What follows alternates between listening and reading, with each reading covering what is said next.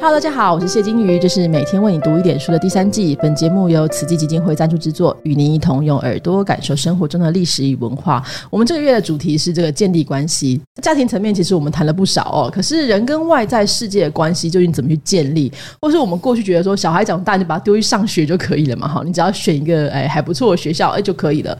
可是人际关系上受挫这件事情，其实对孩子的影响非常的大。那甚至他就可能拒绝去上学啊等等的。所以，我们今天要邀请一个。专门在拒学这个领域非常专业的专家呢，那同时他也是资深的专业临床心理师，目前是新田啊还有出色心理治疗所的首席顾问。之前第一季的时候，曾经给我们一些心理小 paper 的黄天豪心理师，欢迎天豪，Hello，Hello，大家好，我是黄天豪临床心理师。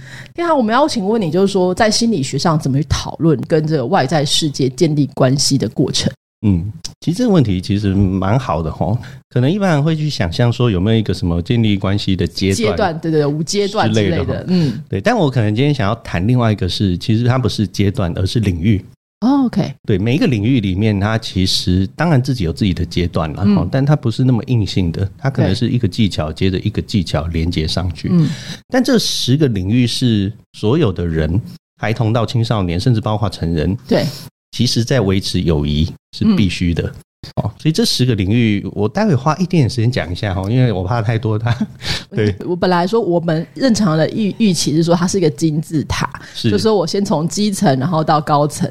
但是你的意思是说，它可能是一个平面，像主题乐园这样子。我觉得有点像我们玩那个打弹珠，嗯，那弹珠会就是落到一格一格不同的格子里面，然后会有高高低低。对对，但是如果你想要维持良好的友谊的话，你最后最好那个弹珠全部是满的，尽量的让它维持一。是，然后一个不错的状态。没错，没错。好，那你告诉我们有哪些呢？那这十个领域，我就一个一个跟大家简单说明一下哈。其实第一个叫做享受乐趣，享受乐趣。嗯，其实大家好玩嘛。对，嗯，友谊一定是因为这个人让你觉得跟他相处是好玩的。嗯，其实很简单嘛。如果跟这人相处不愉快，你就不会想要跟他继续发展关系。好，所以随着关系的发展，原本小朋友你会看到他可能只是一起玩，嗯，因为好玩，慢慢的他就会发展成一起对话，哦，一起对话，对对，所以可以了解嘛，互相了解，对对对对，所以其实一开始的好玩是必要的，嗯，因为你如果没有想要跟这个人继续互动，你就没有办法最后开始变得跟他对话，对，好，所以这是第一个叫享受乐趣，对，那第二个叫做参照他人，嗯，就是。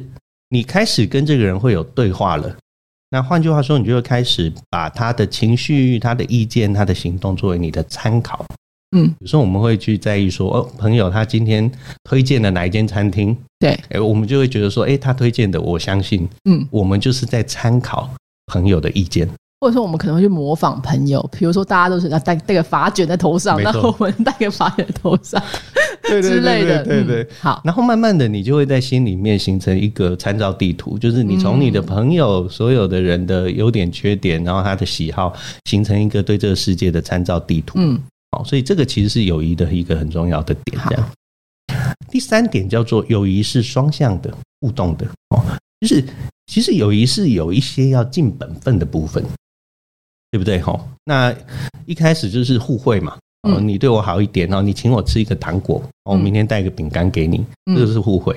对，慢慢的，其实发展到后来会有一个友谊也需要互相迁就啊。对，对，哈，就是因为你是我的朋友哦，所以我会愿意为你妥协一点点。比如说，原本你可能别人不可以来你们家，但是因为他是我的朋友，好啦，你就可以来。但是你只可以到客厅哦，不可以到房间之类的。对对对，可是友谊必须要互相迁就一点点嘛。是，你说每个人都只有就是完全自我中心，那也很难建立关系。没错。OK，那谈到这里的话，就会谈到其实有一个第四点叫做重修就好。重修就好。嗯，所有友谊之间一定会有意见不合。会吵架，会有怨言啊，会有冲突啊。对哦，比如说哦，第一次一起出去旅行，发现说这人怎么这么难搞啊？嗯嗯嗯，然后就觉得我不想跟他在一起，对之类的。可是我们总是必须要能够处理这些冲突，嗯，而不会对我们的关系产生永久性的伤害。OK，哦，所以你想想看，如果一个没有办法原谅他人的人，嗯，或他不愿意原谅他人的人，很快就没朋友了。对。哦，因为每个人都都会踩到他的雷嘛，就炸掉了，就算了，都是只他一个一个人玩就好了。对对对对对，所以友谊里面，我们必须知道一定会有这个部分，所以每一个人就会必须要慢慢去学习，知道说意图跟结果是不一样。比如说他不是故意的，对小朋友就会开始学说哦，好，他不是故意的，那就慢慢的可以区分他的意图跟他的行为，然后可以原谅。嗯，所以这个是第四点，这样对。那第五点叫做共同创作，共同创作，嗯，就是我们。朋友之间可以找到一种特殊的方法来分享彼此的感觉。嗯，好，那最常见的其实就是你们会有你们自己的秘密语言。哦，会有一些就是次世代语言或什么特别的，就阿宅语之类的。对，或者是甚至只有你们这个小圈圈几个人才听得懂。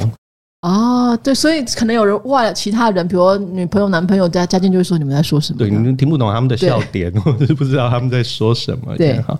但这个其实是一个共同创作的过程。嗯，我们一起找到一种方法来分享我们的感受，分享我们的就是乐趣等等的。哦，好。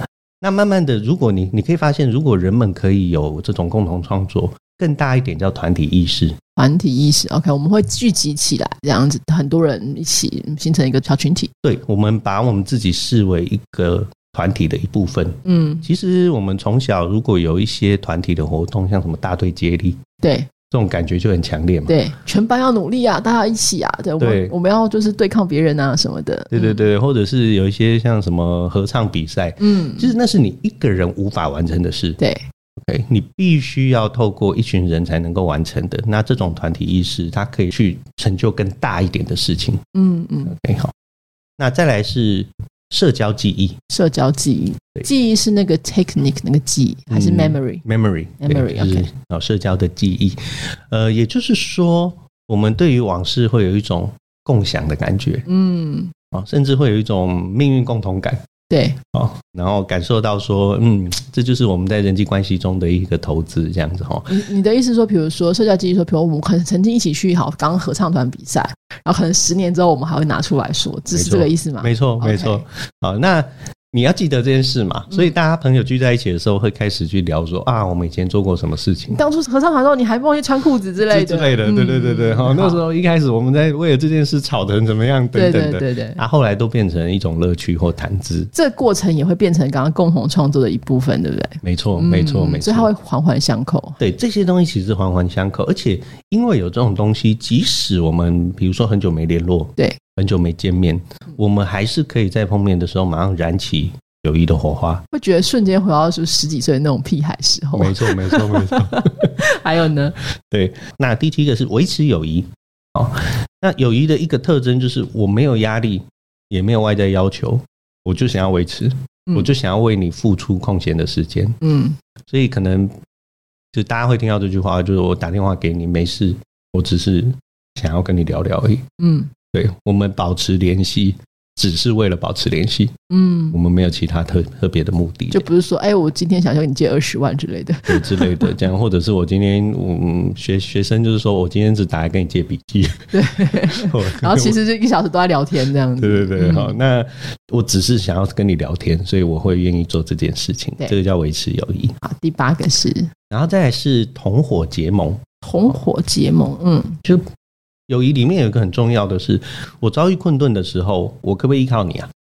或你可不可以依靠我？嗯，哦，那因为我们是重要的同盟伙伴嘛，所以比如说我会为你保守秘密，我会为你挺身而出，我会为你保持忠诚等等。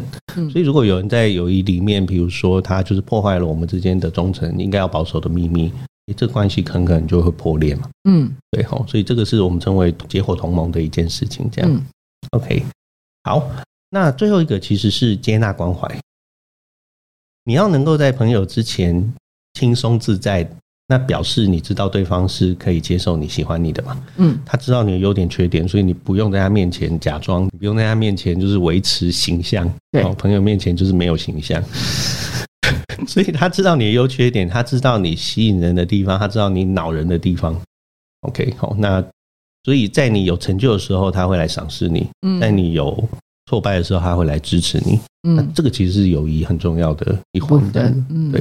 所以总共就是这一个哦，就是这这所有的技巧，它是一个接着一个。那所以我刚一开始有讲，就有点像是它每一个发展速度会不一样。嗯，好。就就是我我我想象很像弹珠台，嗯对。但如果可以的话，你最好让每一个最后都都排满上来，嗯，会比较好这样你的友谊就会，就对你而言，你会有享受很美好的友谊，嗯是需要这十个领域的不同的能力。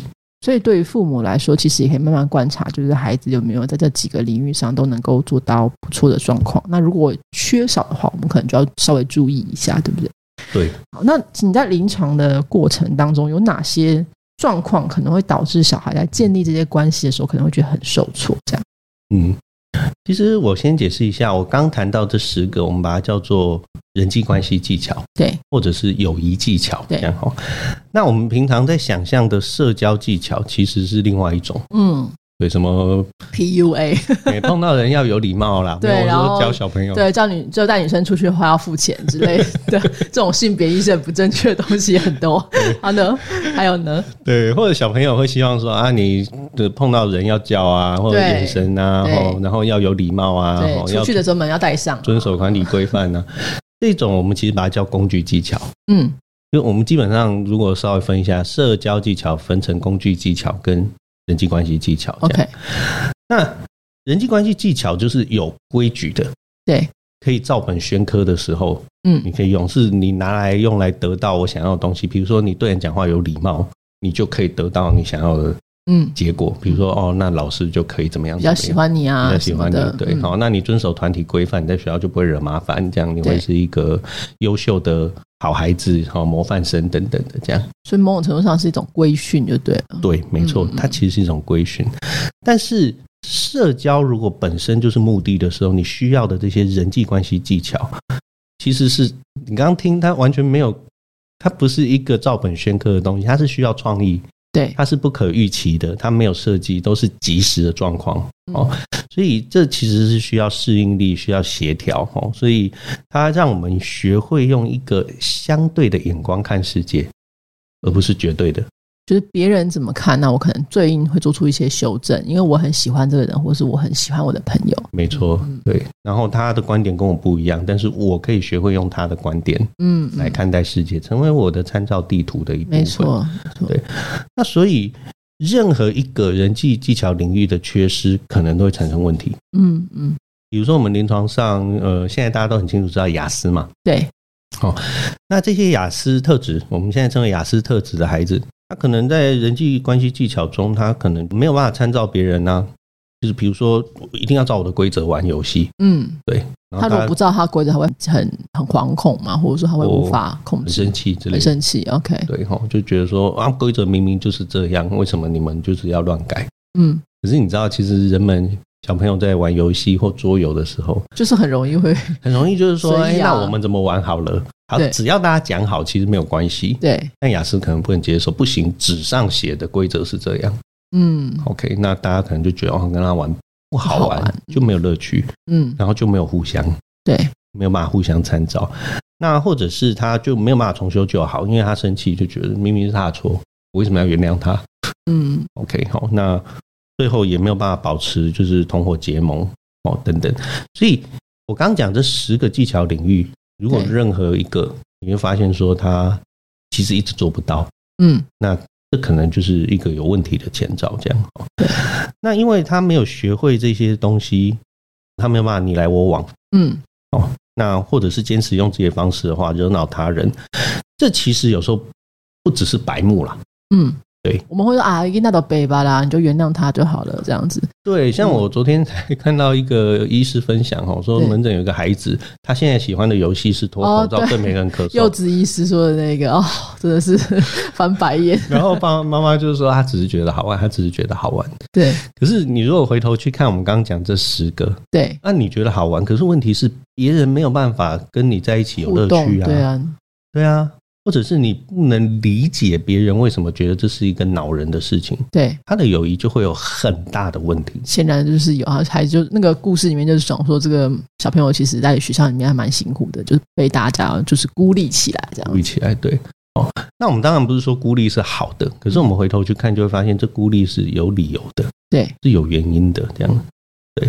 那我也不是说工具技巧不重要，嗯，哦，因为我们刚刚在讲是人际关系技巧，其实工具技巧维持适当的眼神接触啦，吼，然后适当的人际距离。嗯，哦，有些孩子就是会贴人家贴很对，近，就是给人家哦压迫感就很强的那种。对，哦，或者是讲话有礼貌，这些还是很重要。嗯，哦，像比如说我们前面提到雅思的孩子，对像我前阵子有一个，他就是哎、诶我很喜欢一个同学，对，结果他就一直跟在人家身边，那不很变态？感觉人家就吓到啊。他就被提性骚扰，啊他就真的被提报性骚扰。，OK，对，因为然后他很很喜欢，他会去摸人家。哦，虽然是小小小朋友，孩嗯对小学生啦，但是他嗯就是还是被提报性骚扰，，OK，因为女孩子会不舒服，女孩子不舒服啊，吼。嗯，那或者是过动的孩子，他可能没有办法控制他的力道，对哦，就是冲撞啊、肢体的接触啊，吼或上课上课就跑起来啊、或站起来等等。对，那这些其实，如果我们发现这些，表示他也同时需要工具技巧的建立。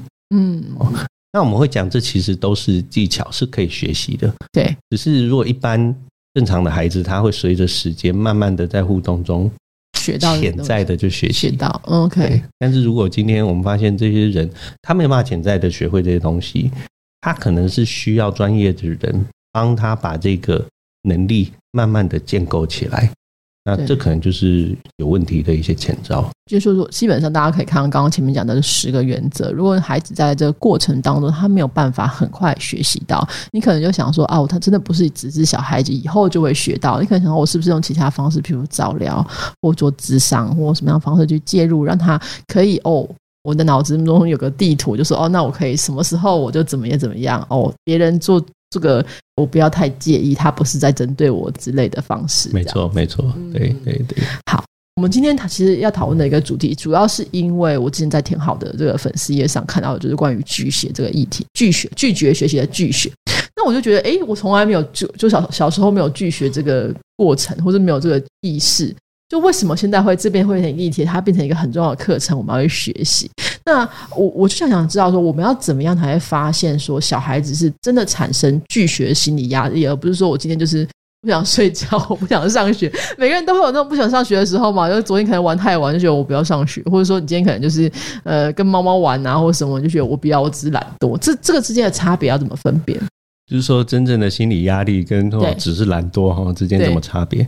其实我们在高阶魔法里面有一种叫读心术，大家可以 这个问题很多人会问。对，好，那我我要先讲，很抱歉，没有一个什么杀手级的指标说，哦，我只要看了这个东西就可以判断它是真正有压力，还是它是对啊，没有假十个 checklist，对没有这种东西，没有这种东西，因为其实每一个人的差异都很大了哈。嗯嗯嗯，但是比如说我我曾经碰过有一个家长哈，那孩子那时候就是拒学哦，很痛苦，就是他没没有办法忍受坐在教室里面这样，就他爸就说我后来就不给他钱，他就去了，哦所以你看他假装嘛，哦对，但其实我们不会这么看，我对。我们心理师比较不会这么看，是心理压力这种东西本来就是动态的，对。对，那你用一个更大的压力压过去，逼着他去做，不表示原本的问题解决了。嗯。对，就是你要的是他表面上的行为，还是你想要知道这背后如果有一个真正的问题，他要能够被解决？嗯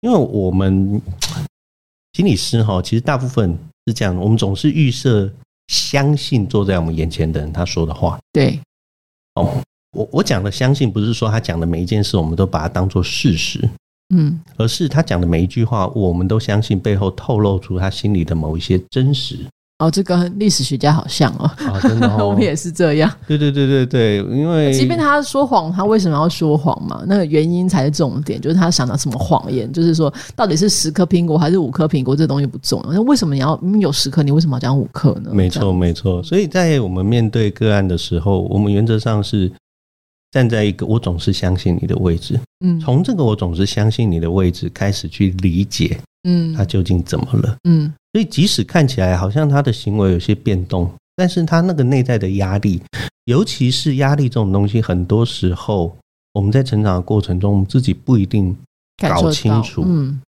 我们感受到很不想上学，但我们搞不清楚为什么。嗯，有时候连孩子自己都不知道啊。这件事情其实一般人也不会知道，我们是需要一个觉察的过程，对不对？没错我们现在需要训练，就是我现在生气，那生气是因为痛，还是因为什么，还是因为什么？我们其实是需要分析的。没错，因为你生气有可能底下是恐惧，嗯，生气底下有可能是羞愧，对你生气底下有可能其实是沮丧、忧郁，对。那有时候我们自己真的不知道，需要有一个人在旁边帮你梳理。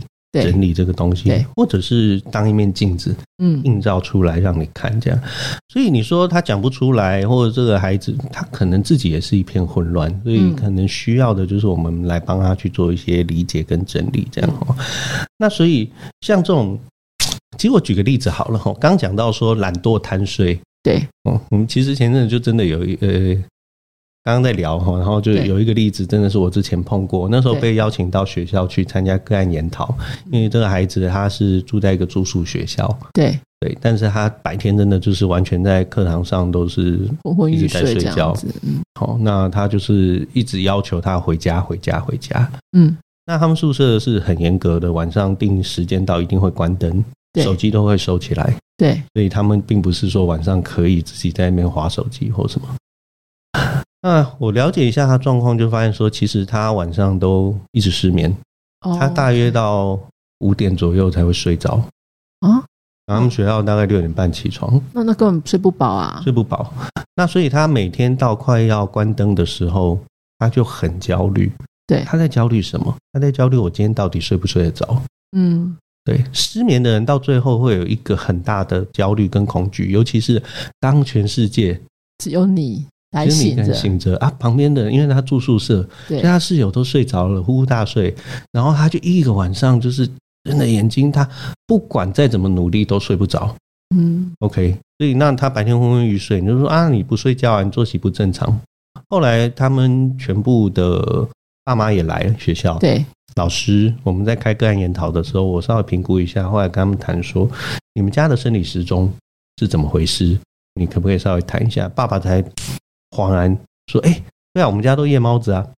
他们家从阿妈夜猫子，姑姑也夜猫子，然后什么时候夜猫子？他从来没有去想过他的孩子有可能因为这个问题而哦，他可能已经很习惯十十年都从从小就是一直都是这样子，或他们的问题以前可能没那么严重。嗯嗯嗯，然后姑姑。”可以找那种自由时间的工作，对。然后阿妈已经没差，阿妈退休了，阿妈清餐会塞。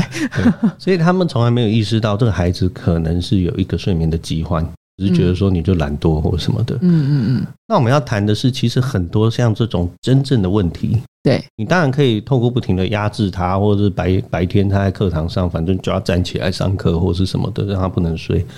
可是这是我们要的吗？因为他真正问题从来没被解决啊。嗯，对。后来我请他们去做睡眠相关的治疗，因为这其实是一种我们称为睡眠时相延迟的疾病嘛。对，然后这也是一种，对，它其实是可以治疗的这样。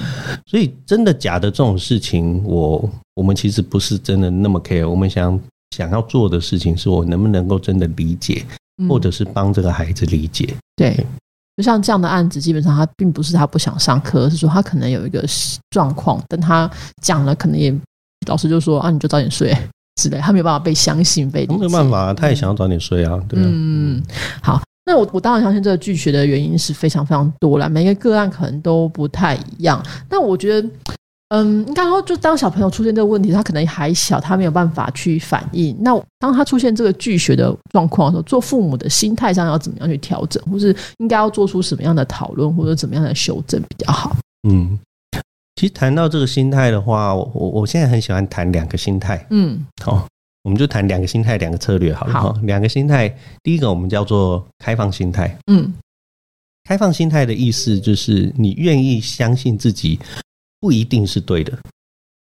哦，你相信这世界上有不同的观点了。嗯，哦，那。有没有发现这跟我们刚刚讲友谊有点像？对，哦，就友谊就是让我们学会用相对的眼光看待这个世界。嗯啊，开放心态就是相信这世界上有不同的可能性。OK，所以因为你相信有不同的可能性，你就愿意多去聆听。嗯，孩子的状况。对，好。那尤其是这个世界其实变化很大，我们的小时候跟他们现在小时候是完全不一样，差很多。其实像我们现在在做的这件事，Podcast，对，这也不过就是这三年的事嘛。呃有点久，不过实际上当然就是它其实跟以前的广播也是差了蛮多的。对，差蛮多。但是呃，我们知道是，比如说大家会称二零二零年叫 Podcast 元年，对。然后我前阵认识一个人，他现在的职业就是专门帮人家做 Podcast，他手上有五六个节目，嗯，他自己没有录，但他就帮人家录。这工作可能五年前。我不知道存在，可能是传统的录音师啊，你就是要帮人家录什么歌唱带呀，或者是哦 demo 带之类的，可能是不一样，完全不一样的东西，这样哈，或者是二十年前可能也没有什么社群小编呐，嗯嗯，哦，所以这个世界因为变化很大，哦，很多东西都是新的，所以你愿不愿意保持着一个开放的心态，知道说，呃，比如说孩子现在面对的东西跟我们不一定是一样的，对，所以他现在面对的困扰。跟我们也不一定是一样的。嗯，爸妈不要总是觉得说啊，这有什么？我当初也是这样，我们以前是这样。哦，你这样就忧郁，那我早就忧郁啦。哦，超爱讲这句话了。很多啊，因为我常听到家长说这句话嘛。没错。对啊，这真的都是一。原句哎，他们真的都会，我也不知道为什么不同的家长都可以讲出同样的话。因为我们的爸妈都跟我们讲这些话，然后说你这样子就那以前我还要什么养牛、养羊、养猪，你现在有吗？就是你为什么不读书？那 我们就复制这个东西到小孩身上去。对，可是现在孩子他比如说一年接受的资讯，可能是过去十年接受的资讯量，对他要面对的挑战也是不一样。所以开放心态是第一个，我们觉得很重要的。第二个叫成长心态。好，那成长心态也是这几年我觉得非常重要、很红的概念了哈。它基本上就是假定说，我们每个人的大脑跟肌肉一样，是可以成长进步的。嗯，OK 好，所以你并不是固定的。嗯，相对成长心态叫定型心态，就是你要么聪明，你要么不聪明，你要么个性好，你要么个性不好，是固定的。对，OK 好，所以爸妈可能会想要鼓励孩子，觉得说，哦，你好聪明哦。可是这个我们是在假定。它是固定的，嗯，那另外一个就不聪明，他出生的装备没有那么好，这样子，OK。但成长心态还是说不是啊，这其实牵涉到的是你有多努力，嗯，对你有多努力在培养你自己的大脑，你有多努力在进步。另一方面也要看你点的这个数字技能数在哪里啊，对对对。我们以前都是聪明，就是你考试要考一百分叫聪明。五十分叫很还可以，六十分叫哎，三十分叫很笨。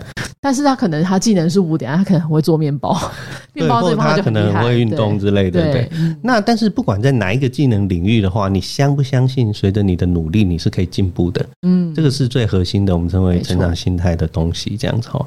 那如果父母可以保持着开放心态跟成长心态，OK，那意思就是说，今天孩子面对到失败或挫折。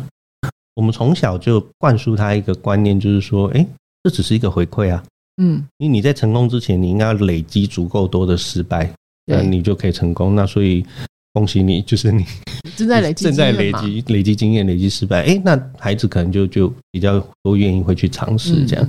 可是父母如果就是看到孩子的失败，他就觉得说，啊，你怎么这么笨？你怎么这么没？这不像隔壁的阿花，对，这么简单的事你都做不到。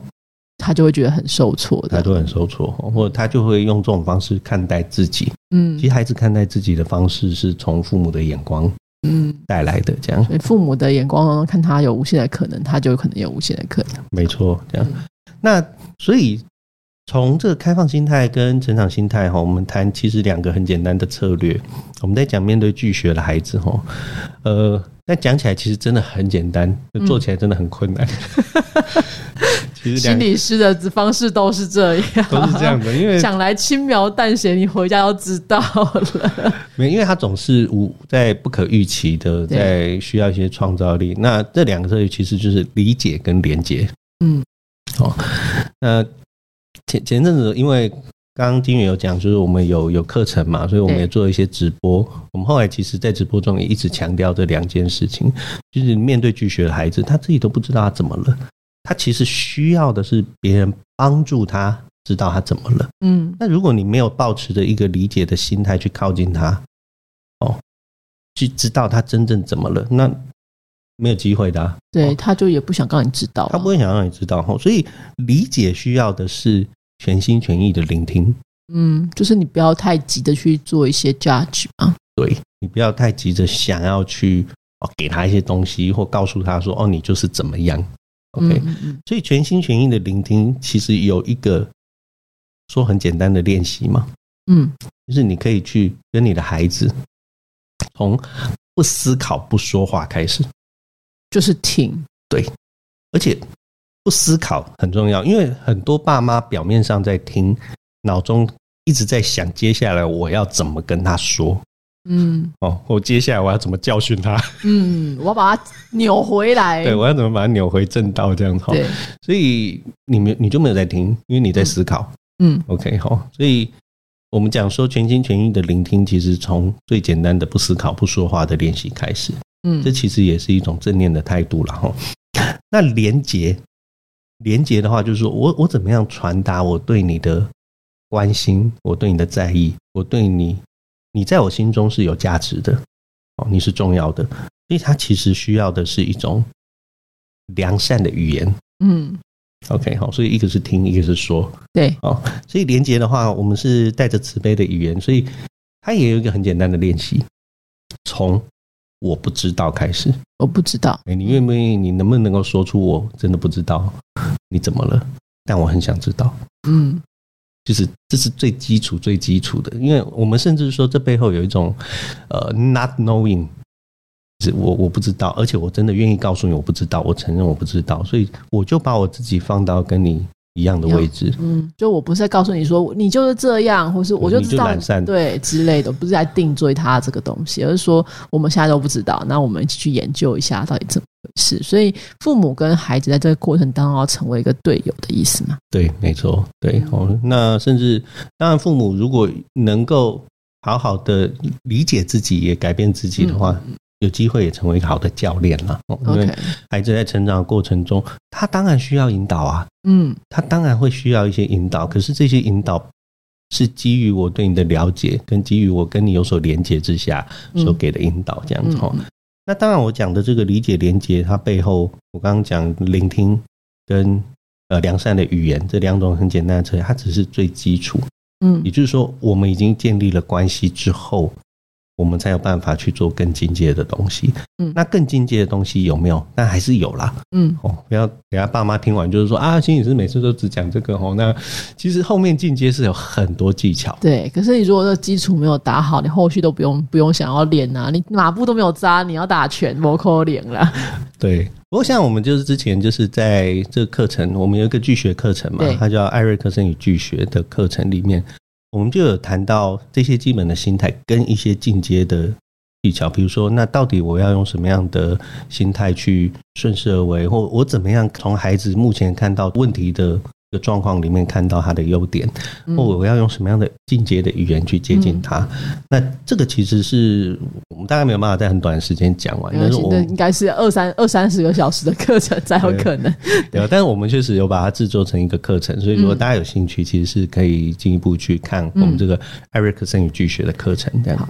艾瑞克森是什么？我要问一下，艾瑞克森是一个人吗？对，艾瑞克森是一个人，他其实是一个很特别的人。嗯，因为他小时候得了小儿麻痹，对，所以他其实有很多的障碍。嗯，就身体不自由，对，身体不自由，然后说话也不是很清楚，然后他有色盲。嗯，所以他的房子都是紫色，因为据说那是他最能够分辨的颜色。哦，然后他还有就是阅读跟说话的问题，这样好辛苦。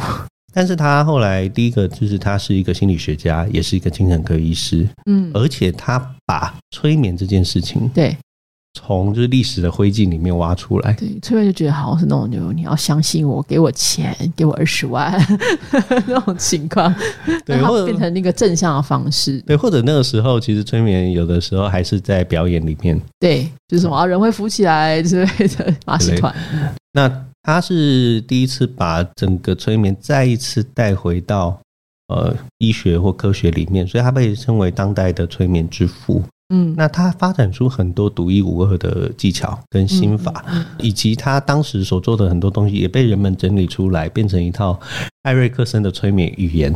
对，就他独特的说话的方式变成艾瑞克森催眠语言，嗯，然后他独特的治疗方式也被称为不寻常的治疗，嗯，是这个人的做法好特别这样子。像我现在是艾华人艾瑞克森催眠治疗学会的理事长哦，我们是艾瑞克森基金会在台湾的正式分会，嗯，哦，他在全世界都有分会，对，我们就是为了要从他开始那当然后来有许多人贡献了关于就是催眠跟治疗哦，心理治疗的很多的不同的东西，但成立了一个基金会，然后我们继续在推广，从他开始的这些很重要的一些治疗背后的哲学。换言之说，它并不是一个催眠术，它其实背后包含了心理治疗的一些呃相关的知识。当然，最重要的是说催眠这件事如何去帮助我们的病人，或者说我们来求助的这些人。那所以在这个课程里面，其实你也某一部分也会教这些父母啊，或者说有有兴趣聆听的人，说我们可以怎么样使用这些技巧跟呃方式去帮助我们的关系吗？对。去跟孩子的潜意识沟通，OK，对，所以这也是其实某种程度上你也要跟自己的 潜意识沟通啦。因为父母你总不能说啊，我都不用改变，我就照样我就在原本的样子就好，我小孩自己会变成早上醒来那个黄老师帮我们就是啊。施展一个催眠魔法，小孩子就变成很棒的样子。嗯，是这样的。大家如果是预期这个话，大概无法。对对对，有时候家长就会来说：“哎，心理师，你帮我跟孩子说什么什么什么。” 然后他就是觉得说那套话他都没有要改变，就是只要从我们的口中讲，孩子就会改变。对，就是你说你就要让他跟他说，他要乖，要读书，要考第一名。对，我们这时候就第一个就会想要改变爸妈这样。对，不管怎么样，反正这些事情你当。呃，生活当中遭遇的问题，你可能都会有一部分的责任需要去改变。那更何况这是你的小孩，没错，对不对？哈，好，那大家如果兴趣的话，这个课程呢叫什么？台词再帮我们讲一次。对，这个课程就是叫做艾瑞克森与巨学。好，从逆风到顺风，那有一个。有一个副标题，大家如果兴趣的话，我们就把它放在这连接当中。那并不是说大家一定要去买或者什么，你要赶快多看这些书之类的。我们只要说拒学这个问题其实蛮大的，因为这个跟后来就是像我们大家说减居族这件事情会有关，对不对？呃，是大家知道日本哈，现在有那种八十岁的老父母照顾五十岁的孩子，对，就是每天帮他送饭这样子。对，然后那个孩子就是在房间里面都不出门，没有任何的人际关系之类的。对，哦，所以他们叫做简居哦，或者是有一些不同的名词这样。对，那。其实拒学不出门就是简居的前兆。嗯，对。所以现在如果开始拒学，那他离开校园，就离开他求学的年纪之后，其实很有可能未来就会变减居。那减居会是一个很大的社会问题，因为他要夹杂更多，因为包含了年龄的歧视啦、就业上的弱势，还有你家里的经济情况能不能符合，这其实是一个蛮大的问题。没错，没错。所以我们现在都会觉得说，其实学校是反而是一种资源。嗯，因为当孩子还在求学的年纪的时候，如果我们可以就是透过像我们在谈艾瑞克森与巨学哈，里面我们对拒学能够有更多的关注，然后我们可以真正帮助到我们的孩子，他还有机会运用学校这个资源，对，不管是人际上的资源，对，不管是各方面教学上的资源等等的哈，然后让拒学这个问题可以更早的被化解。那有一天他就不会变成简居，是因为有些学校其实因为容错率还蛮高的，我们很很在学校里面小朋友犯错就是哦没关系，再来一次就好了。是，但是在外面的社会可能未必会有这样的一个包容性或是这个容忍度。没错，如果你的小孩或是你家里面有听说有人还有这个拒学的问题的话，真的大家认真注重视这个问题。如果你不现在不解决，就是以后就会很严重哦。那如果兴趣的话，我们就可以来继续的关注黄天豪心理师的相关的一些资讯哈。我们今天非常谢谢天豪，谢谢金鱼，谢谢各位观众，好，拜拜，拜拜。